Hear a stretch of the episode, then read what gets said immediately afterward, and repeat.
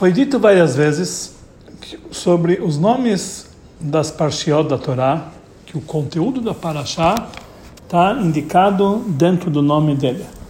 Assim também ocorre com a nossa Parashá, que o nome Hayei Sará, a vida de Sará, indica também o conteúdo da Parashá. Mas aqui existe algo que não é tão claro.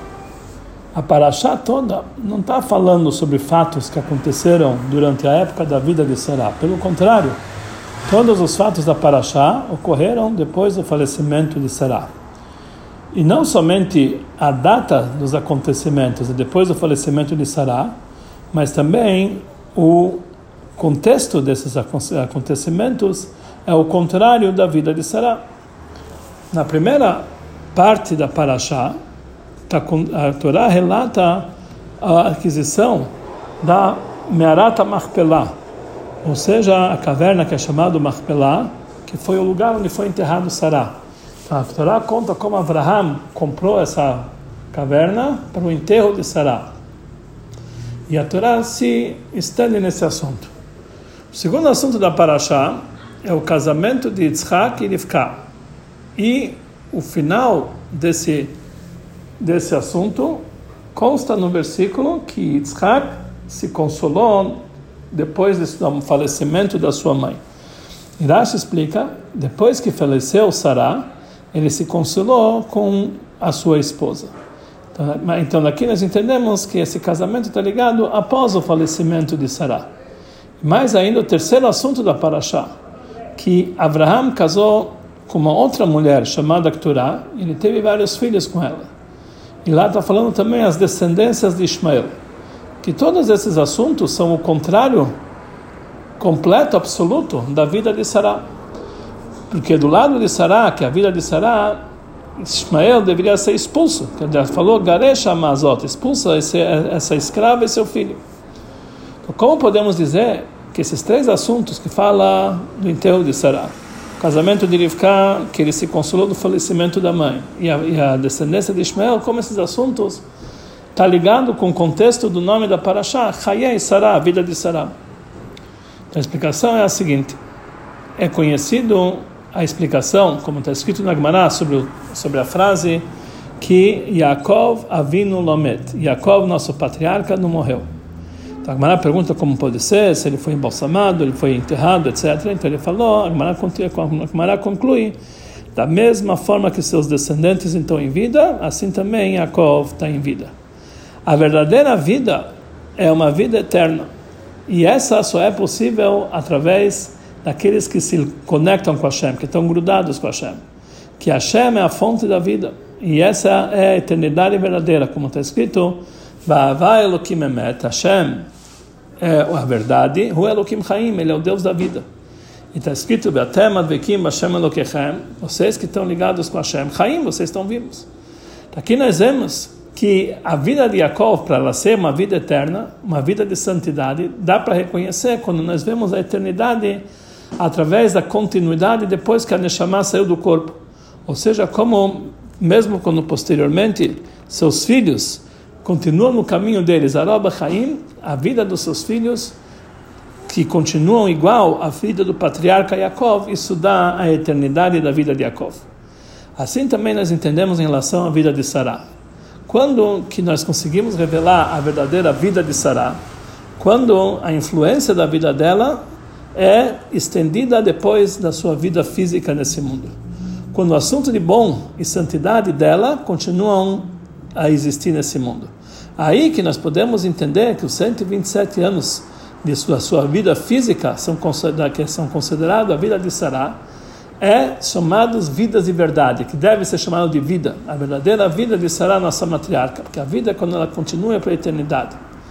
Então aqui nós vamos por aqui nós vamos entender que a parte da Parashá, que está falando do casamento de Yitzhak e Rivka, ele realmente é de acordo com o nome da Parashá, com a vida de Sará, porque o, comportamento de Yitzhak, ele era filho de Sará, esse é o filho dela que está em vida, que continua a sua vida espiritual de Sará, ele se comportava de acordo com a vida de Sará.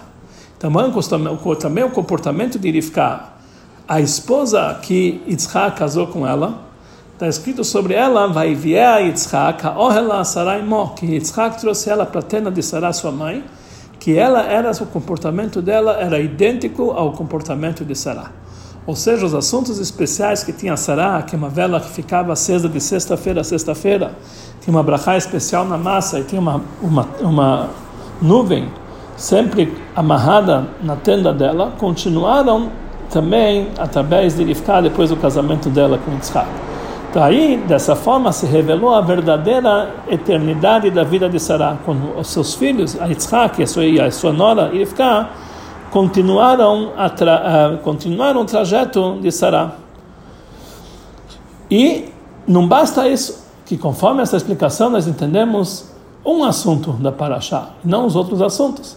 Mas além disso, a maioria da Parashá não está falando sobre o próprio casamento, mas está falando sobre os detalhes e os fatos que aconteceram na preparação para o casamento. Como Abraham mandou Eliezer como emissário, como ele se encontrou com Rivka, a história de Betuel e Lavan e como que eles concordaram com esse Shidur, tudo isso aqui é a maior parte da Parashá. Então isso também temos que encontrar uma conexão com a vida de Sarah. Para entender isso aqui, nós vamos primeiro explicar que também a primeira parte da Parashá, como a Torá se estende para explicar o negócio que foi feito entre Abraham e os filhos de Het e Efron para para aquisição a Mearata Marpelá para enterrar nela Sará, isso também faz parte da vida de Sará. Então, isso a primeira, primeira vista precisamos entender muito bem essa negociata sobre o início das palavras de Abraão para os Blechet, ele falou o seguinte: Olha, Ger betoshava nochim Eu sou um estranho e um morador entre vocês. Falaram nossos sábios: Se vocês quiserem, eu conheço um estranho. Se não, eu vou ser um morador e eu vou pegar esse local pela lei. Que Hashem falou para mim que para teus filhos eu vou dar para vocês essa terra. Então, ou vocês me dão de, de, boa vontade, eu sou então um morador, um estranho, que eu estou pedindo um favor, ou então vocês vão dar, eu sou um morador, que eu tenho direito, e eu vou pegar isso aqui para o meu direito adquirido. Então, não dá para entender. Já que Abraham podia pegar a Mearat Machpelah pela lei, por direito, por que, que ele se esforçou tanto para que os filhos de Red concordassem em vender para ele? E ainda ele quis pagar com dinheiro completo porque ele usou esse seu status de estranho, se ele podia pegar a força. Em segundo lugar, como pode ser que Abraão ele podia pegar essa terra de Marat Machpelah pela lei, por direito? Afinal de contas, ainda ela não pertencia a Abraão. Ela apenas estava prometida para Abraão. Hashem prometeu para o futuro que para os seus descendentes eu vou dar para essa terra, que naquele momento não pertencia a Abraão. Também não dá para entender o final da Parashá, que está escrito que quando faleceu Abraham, está escrito que enterrou Abraham, Yitzhak e Ismael. Primeiro Yitzhak, depois Ismael. Nossos sábios falam, e Rashi também traz essa explicação. Daqui nós entendemos que Ismael fez chuva e deixou Yitzhak na frente. Então dá para entender por que, que a Torá indica o fato que Ismael fez chuva somente no momento do enterro de Abraão, depois do falecimento dele. Mas na verdade a gente sabe que Ismael fez chuva ainda na vida de Abraão. Como Deus prometeu que você vai morrer com uma boa velhice. Aqui nós entendemos, fala Rashi, que Ismael fez chuva ainda na vida de Abraão. Então por que isso indica a chuva de Ismael depois do falecimento de Abraão? Então para entender isso aqui, precisamos entender inicialmente a diferença que existia entre Abraão e Sará com relação à sua descendência. Abraão simplesmente, ele não era apenas pai de Isaac, ele também era pai de Ismael. E nossos sábios dizem que quando Deus falou para Abraão, olha, pegue teu filho único, querido, isso, essa frase também poderia se encaixar não somente com Isaac, mas também para Ismael. Então, mais ainda, Ismael, ele nasceu antes de Isaac. Ou seja, de Abraão saiu não somente o povo de Israel, mas também outros povos. E Hashem, ele falou para Abraão que Av Hamon Goim Netaticha, você vai ser povo, vai ser, você vai ser o pai de um, eh, de um grande número de povos. Ele é o pai do mundo inteiro. Quer dizer, ele tem uma ligação com toda a humanidade. Então, do outro lado, Sarah, a mãe de Isaac, ela é mãe apenas de Isaac, ou seja, ela tem uma ligação apenas com o povo de Israel. E assim também existe uma diferença entre o trabalho de Abraham e o trabalho de Sarah. Abraham, ele divulgou a divindade em todos os tipos de seres humanos. Como está escrito aqui, cria Abraham, que Abraham vindo de Shmosh Kadosh Baruch Hu, Befe Kolover Veshar. Assim consta no Talmud que Abraham, ele divulgou e fez chamar o nome de Hashem na boca de todos aqueles e todos os passantes que passavam por lá. Mesmo árabes que eles se ajoelhavam para o pó dos pés dele, eles também eles eram aproximados por Abraão, sem levar em consideração se eles vão conseguir, se eles vão continuar seguindo o caminho dele ou não. Isso era independente, ele aproximava todo mundo. Por outro lado, a transmissão divina que veio por intermédio de Sará, a partir do momento que nasceu Yitzhak, era apenas para o lugar propício, ou seja, apenas para o lado da santidade. Como dá para entender na história de Rabbi Banaá, a nos conta, aqui abrir um parênteses explicar essa história, a nos conta no Tratado de Baba Batra, que Rabbi Banaá, uma vez ele foi visitar um lugar de Marata Marpelá. Ele queria entrar lá para dimensionar onde que se encontra lá, para os Kohanim não, não, entrarem por lá. Mas ele falaram para ele que ele não pode entrar agora na tenda, porque agora não pode, não pode entrar na caverna, porque agora Sará está penteando e limpando a cabeça de Abraão. Ou seja, estava penteando o cabelo dele, tirando as impurezas da cabeça dele. Assim consta na Gemara. É explicado isso aqui nos livros de Hassidut, que na verdade os fios de, os fios de cabelo de Abraão simbolizam a transmissão até mesmo, até mesmo para o lado da impureza, que ele transmitia até para Ismael. E será que a dedicação dela somente com assuntos de divindade, ela estava limpando o cabelo, tirando as impurezas do cabelo dele. Quer dizer, isso aqui é uma indicação, assim explicado nos Mamarim, sobre esse trecho de Rabi Manaá. Isso simboliza que Sará, a dedicação dela somente para a santidade, a transmissão para ela, somente santidade, e ela tirava de Abraão essa transmissão que ia também para o lado das impurezas, como chefe da humanidade. E isso se expressou também em relação a Ismael, que ele é filho de Abraão. Sará, ela falou e não somente falou, ela agiu, e ele falou, Garesh Amazod Benai, expulse essa escrava e seu filho, porque, é, é, porque esse menino não vai herdar, o filho dessa escrava não vai herdar como o filho com Isaac. E apesar que perante Abraão, se ele não gostou, está escrito, Davar Meod Ben Abraão, Alodot Ben Abraão ficou muito chateado. Quer dizer, Abraão, ele não gostava disso, de tirar as forças de impureza, ele queria transmitir também para eles. Abraão ele transmitiu as irradiações divinas para todos. E por isso, quando Sarah mandou expulsar, expulsar Hagar e seu filho, ele ficou muito chateado por ter que expulsar seu filho. Por isso que ele ficou chateado. E mais ainda, ele pediu para Deus, e logicamente o pedido dele foi acerto: Lu Ismael Fanecha, quem dera Ismael viva perante ti. No entanto, em relação a, em relação a Sarah, Ismael não tinha nenhuma nenhuma comparação com relação ao filho dela, Isaac. Nenhuma equiparação, nada. E por isso ele precisava ser expulso. O filho dessa escrava precisa ser expulso, a escrava junto com seu filho, porque ele não vai herdar como filho. Era impossível nos olhos de Sará que ela vai que, é, que ela vai receber de Abraão a transmissão espiritual junto com Isaac, junto com o povo judeu. Por isso tinha que expulsar ela de casa junto com Ismael. Esse é o ponto em comum em relação às três pashiot, os três, uh, as três passagens da nossa paraxá. Vamos ver adiante. O caso da, aquisição da Merata Marpelá. Merata Marpelá é um lugar onde já tinha sido enterrado lá Adão e Havá, os primeiros homens. Homem e mulher da, da, da, da, da humanidade. Que deles, de Adão e Havá, saiu toda a humanidade. Então, conforme isso, não existe uma ligação com Merata Machpelah, a princípio não existe uma ligação de Merata Machpelah especificamente com o povo de Israel, está ligado com o mundo inteiro. Mesmo assim, nós vemos que Abraham se esforçou com grandes esforços, ele dedicou grande esforço e comprou essa Merata Machpelah para enterrar nela Sarah. E lá se encontram nossas três patriarcas e nossas quatro, e, nossa, e também suas esposas, também três matriarcas das quatro.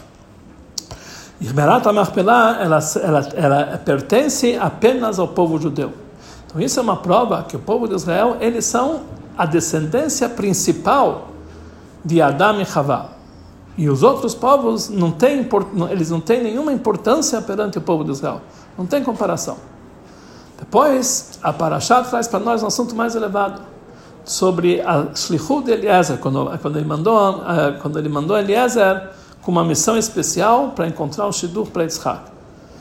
A elevação do povo de Israel, a supremacia, não é apenas perante os olhos, desculpe, não é apenas perante os povos, que eles não têm nenhuma ligação com Abraão, mas também em relação àqueles que têm uma ligação com Abraão, até perante a família de Abraão, o povo de, o povo de Israel, eles têm uma supremacia sobre o Eliezer, escravo de Abraão, está escrito que ele era um escravo dedicado. Ele extraía e a água de Abraão, quer dizer, o conhecimento de Abraão, e ele é, transmitia isso aqui da Torá do seu, do seu, do, do seu amo para todo mundo. E mesmo na história da missão de Eliezer, a Torá nos conta os grandes milagres que Deus mostrou até que a, até que a missão dele foi a missão de Abraão foi completa. E a Torá conta todos os detalhes. Nossos sábios falam que a fé se hatam essa conversa dos escravos, dos nossos patriarcas, é melhor até que a Torá dos seus descendentes. E mesmo assim, Abraham, ele não podia fazer um shidduch de Yitzhak, não podia fazer um shidduch de Yitzhak com o filho ou a filha de Eliezer, porque meu filho é abençoado e você é amaldiçoado. E o amaldiçoado não se liga com o abençoado. Por mais elevado que Eliezer ele era, mas em relação a Yitzhak, ele é considerado amaldiçoado. Ou seja, sem considerar todas as vantagens que tinha Eliezer por si só, mas em relação a Yitzhak, ele está num nível muito inferior. Ele é considerado amaldiçoado perante o abençoado. No final da Parashá, a Torá continua e frisa o nível elevado mais ainda sobre esse assunto a importância do povo de Israel é tão grande, até mesmo com relação aos descendentes de Abraão. De uma forma tal que todos os outros descendentes de Abraão, eles não ocupam nenhum espaço perante o povo de Israel. Depois que a Torá nos conta que Abraão ele pegou mais uma esposa chamada Torá ele teve mais filhos, está escrito que Abraão deu tudo que ele tinha, tudo que ele tinha para o seu filho Isaac. E para os filhos das concubinas ele deu pequenos presentes e ele mandou embora, expulsou eles para não ficarem perto do seu filho Yitzhak. Assim também em relação a Ismael. Quer dizer, ele, Abraão ele reconsiderou a importância somente para Yitzhak. Ou seja, mesmo que as descendências de Ismael, filho de Abraão, estão sido tão, tão, tão é, contadas na nossa paraxá, tão detalhadas, mesmo assim a Torá acrescenta e frisa que quem são esses filhos? É de Ismael, que gerou Hagar a egípcia, que ela na verdade era escrava de Sará. Ou seja, toda a existência de Ismael e todas as suas descendências, até o final de todas as gerações, é que ele vem, ele nasceu da escrava de Sará. Ou seja, não podemos comparar ele com Yitzhak, que ele era o filho de Sará. Ele era o filho da escrava e não o filho da, não filho da, da ama, que era Sará. Aqui nós entendemos por que, que a Torá indica o fato que Ismael fez chuva somente depois do, do, do, no enterro de Abraão. Uh, da maneira como que a gente vê que ele fez chuva, pelo fato que ele mandou Yitzhak na frente dele. O principal pecado de Ismael, que por causa dele Abraão ele foi obrigado a expulsá-lo junto com Hagar, é o argumento dele que Ismael ele se achava o primogênito e ele tinha o direito de herdar duas vezes mais do que Yitzhak. Ele não reconheceu a verdade, que na verdade ele não era descendente, ele não era herdeiro, ele era o filho da escrava somente. E automaticamente o filho de uma escrava não recebe a herança. O verdadeiro herdeiro é Yitzhak, que ele é o filho da ama. Como realmente a Torá falou Sará, expulse essa escrava e seu filho, que ele não vai herdar o filho dessa escrava como o filho Yitzhak. Por isso, a Torá indica o fato que ele fez chuva, em primeiro lugar, justamente no momento do enterro, depois que faleceu Abraão que aí dá para entender nos seus atos que ele já não se considerava um herdeiro pelo fato que ele mandou Yitzhak na frente. Em segundo lugar, pelo fato que ele antecipou Yitzhak, isso é que ele reconheceu a verdade e ele concordou que Yitzhak ele é o verdadeiro herdeiro e ele, e, a, e, a, e ele tem a obrigação de enterrar o seu pai e ele é apenas o filho da escrava. Essa ligação dos, dos assuntos da Parashá em relação ao nome dela, Hayei Sarah, a vida de Sarah. Que aqui está frisado a, a, a, influência do trabalho de Sarah depois do falecimento dela, a sua vida verdadeira, a revelação da, da diferença que existe entre Yitzhak e Ismael, entre os Yehudim, entre os judeus e não judeus. Uma explicação mais profunda para esse assunto é a seguinte: toda a existência do céu e a terra e, toda, e, e todo, uh, e todos os seus astros e todos os seus habitantes, inclusive os, os, uh, todo, os, inclusive os não-judeus, é apenas, todo mundo foi criado apenas para o povo de Israel. Todo o objetivo da criação é que o povo de Israel, ele que é realmente o objetivo final da criação. E aonde se expressa o objetivo da criação, se o povo de Israel, eles vão fazer na prática o objetivo da sua criação, aí o mundo existe. Caso contrário, o mundo não tem motivo para existir. E aqui nós vamos entender, de uma forma é, possível de explicar, a, a, a, explicação que existe, a, a, a intenção que existe no cumprimento das sete mitzvot pelos filhos de Nor, pelo Bnei Nor, pelos não-judeus. Essas mitzvot não é uma mitzvah especial para eles, quer dizer, uma mitzvot independentes elas, as mitzvot, foram dadas para eles apenas em prol do povo de Israel e em prol da Torá. Para que o povo de Israel, para que o povo de Israel possam cumprir Torá e mitzvot e possam trazer no mundo a luz divina que está oculto desse mundo, ele precisa o mundo estar tá pronto para que ele seja habitado, tem que ser pronto para poder receber essa transmissão. E isso é feito através das sete mitzvot menor, que a essência dessas mitzvot é trazer uma ordem no mundo e uma, uma, uma morada eh, harmoniosa dentro desse mundo. E por isso, quando um Ben Noach, um não-judeu, ele transgride uma das sete mitzvot, ele tem pena de morte.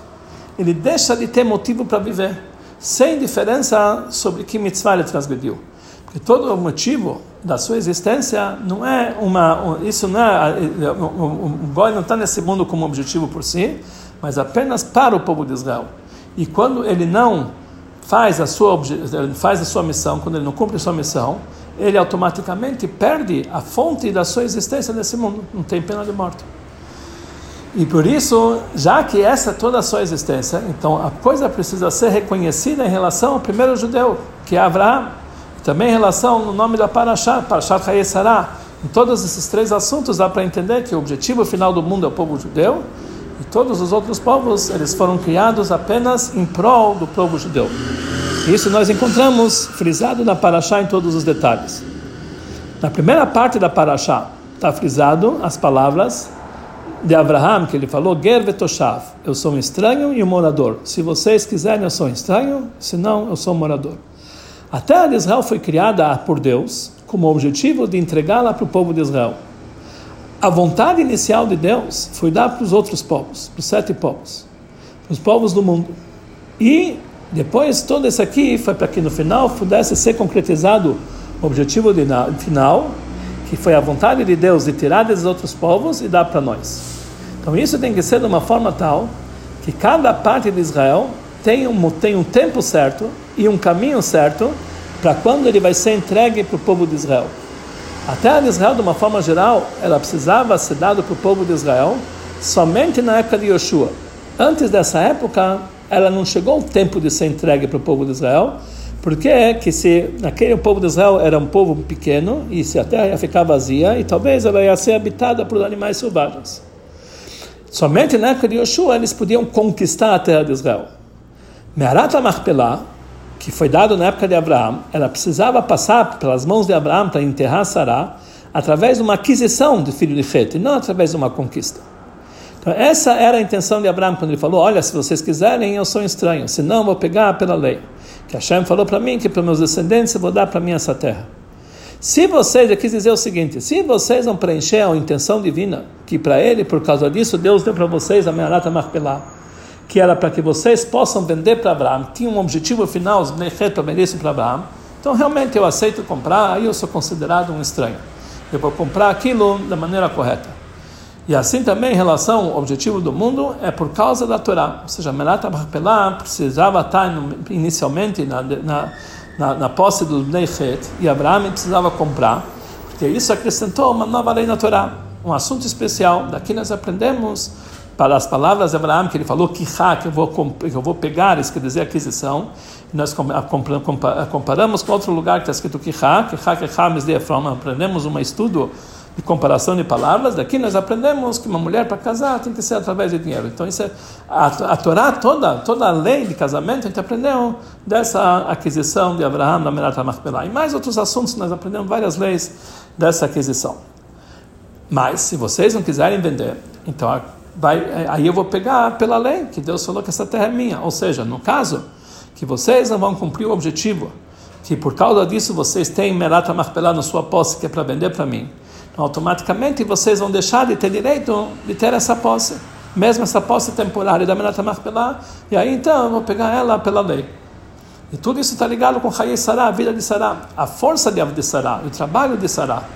Como está explicado no Passuk, Bayakom Abraham, Abraham se levantou, Meal Pnemeitó, antes dele foi discutir a aquisição de Sará, está escrito que ele se levantou da frente do seu morto, ou seja, da frente de Sará, aí vai dar Bela Nechel Gomer, aí que ele começou a, a, a argumentar com Nechet, ele falou no que eu sou estranho, etc., conforme vou explicar mais adiante.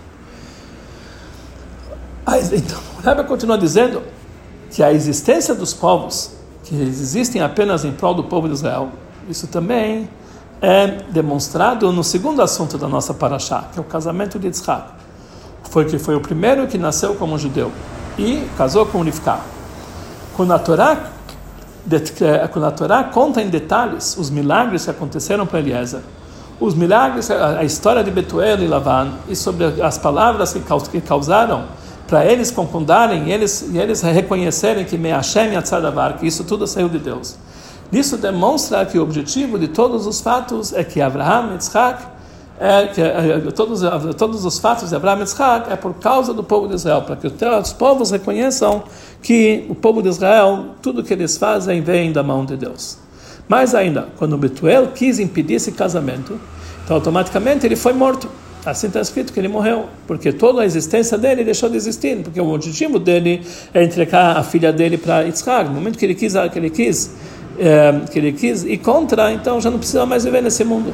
E toda a existência dele, de Betuel, é que, na, que gerou Rivka para que, que fizesse o casamento com Yitzhak. Para que, e, e por isso, no momento que ele quer impedir, toda a existência dele se anula, então ele deixa de existir. Então, também assim em relação ao terceiro assunto da Paraxá. A Torá está frisando aqui que Ismael, não somente a Torá está frisando que Ismael é filho da escrava, que ela é escrava de Sará, mas mais ainda, que toda a existência de Ismael depende do fato que ele era o filho da escrava. Está escrito no final da história de Ismael, depois de toda, de toda a sua, de contar toda a sua descendência, lá está escrito Alpnei Kolechav Nafal, perante todos os seus irmãos ele caiu. Falam nossos sábios, enquanto Abraão não morreu, enquanto Abraão estava vivo, então ele era Ishkon. Ismael, ele morava na terra, pairava na terra. Depois que faleceu Abraão, na fala, ele caiu. Para explicar esse, esse assunto de uma forma mais profunda, o, prof, o fato que Ismael fez chuva, que isso é que ele reconheceu que ele era filho de uma escrava, como dissemos anteriormente, terminou através, através da reza de Abraão, que ele falou, Lu Ishmael que ele pediu para Deus que der Ishmael vivesse perante ti, que quer dizer perante ti, explicar Rashi, que ele vai viver com teu temor, que ele vai ter temor a Deus e reconhecer o seu lugar. Essa é a explicação, que enquanto não morreu Abraão, quer dizer, enquanto a, influência de Abraão estava sobre Ismael, ele pairava, morava na terra. Depois que morreu Abraão, na fala, ele caiu.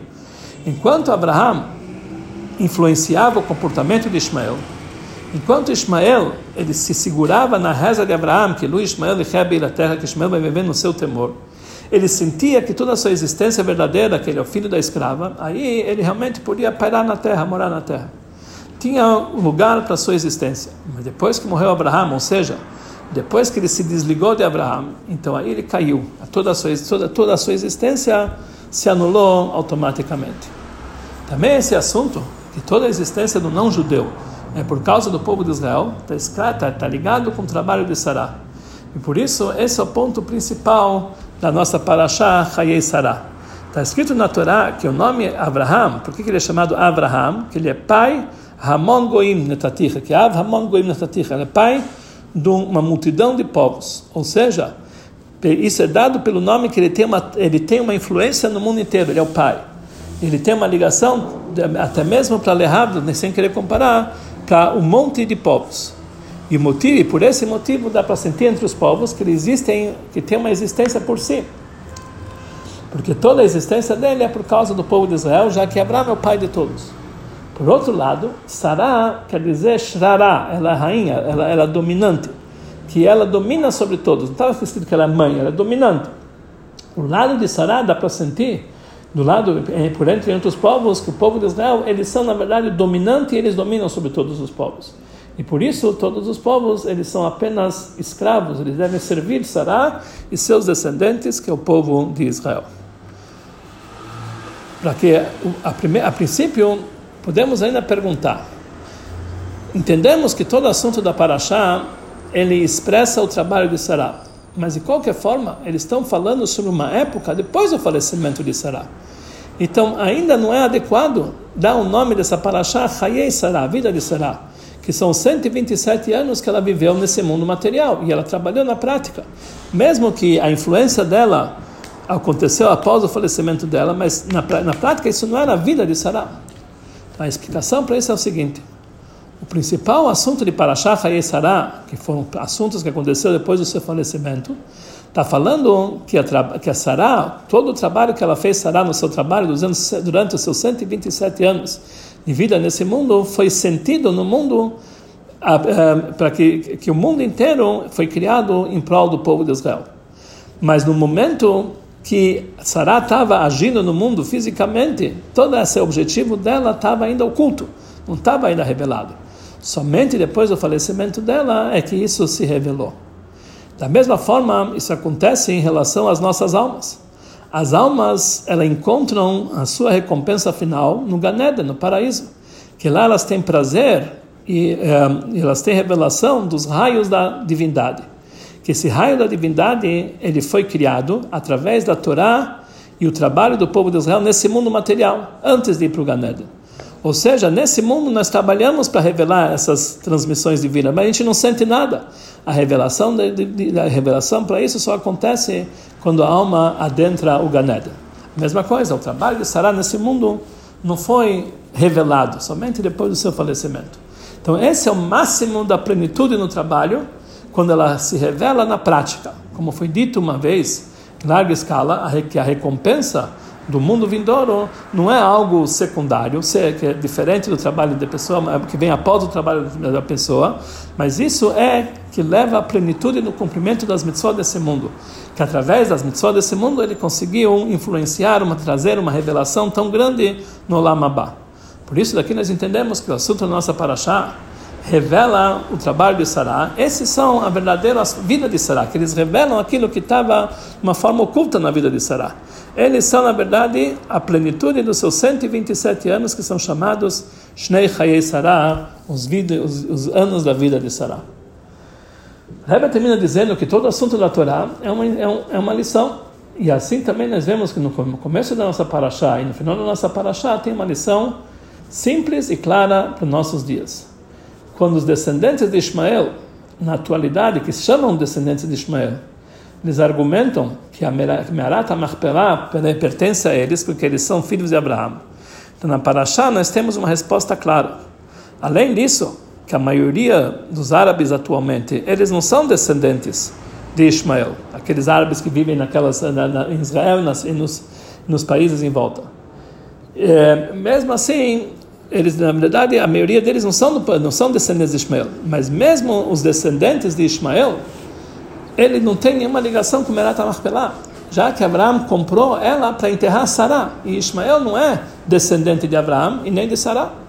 Aqui nós entendemos que ela tem ligação apenas para os filhos de Sará e Yitzhak, não para toda a descendência de Yitzhak, mas somente bem, Yitzhak, parte de Yitzhak é Yaakov, quer dizer, os descendentes de Yaakov. Mais uma coisa que nós aprendemos no final da Parashá. Na época que Ismael ele, ele ficou selvagem, ele veio com argumentos, ele veio com cobranças selvagens. Então, Yehudi, ele não precisa temer deles, Hazu Shalom, não precisam se assustar. Eles precisam saber, lembrar a verdade, que, a, que, a, que a, toda a existência de Ismael é que ele é descendente de Hagar, a egípcia, que ela era escrava de Sará, e, ele, e ela gerou Ismael para Abraão. Ou seja, quando ele pensa que ele é algo por si só, então saiba que Altnei Kolechab na fala, ele vai ter uma decadência. A Torá escrita, a Torá que nós temos escrita, a Bíblia, como chamam os outros povos, mesmo os outros povos acreditam nela. Então, quando a coisa tá, vai estar tá clara, como tem que ser clara para os Yudim, e eles vão explicar isso aqui para os não-judeus de uma forma clara, e, e, e, e, com o contexto claro e, direto, então eles jamais vão sentir inferioridade Shalom perante os povos e muito mais perante aqueles que se consideram que são descendentes de Ismael. E aí vão acabar todas as pressões sobre o povo judeu, que eles também vão sentir de uma forma, de uma forma principal, os não judeus vão sentir, através da fonte da, da masal deles lá em cima vai sentir, que a melhor, a melhor coisa para eles é que a Me'arat Marpelá continua pertencendo ao povo de Israel, dentro da terra de Israel, com todos os seus limites, e ela vai ser totalmente, reveladamente, mesmo na época do Galut, perante os olhos dos outros povos, na processão do povo de Israel, e isso vai trazer brachá para eles e para o mundo inteiro.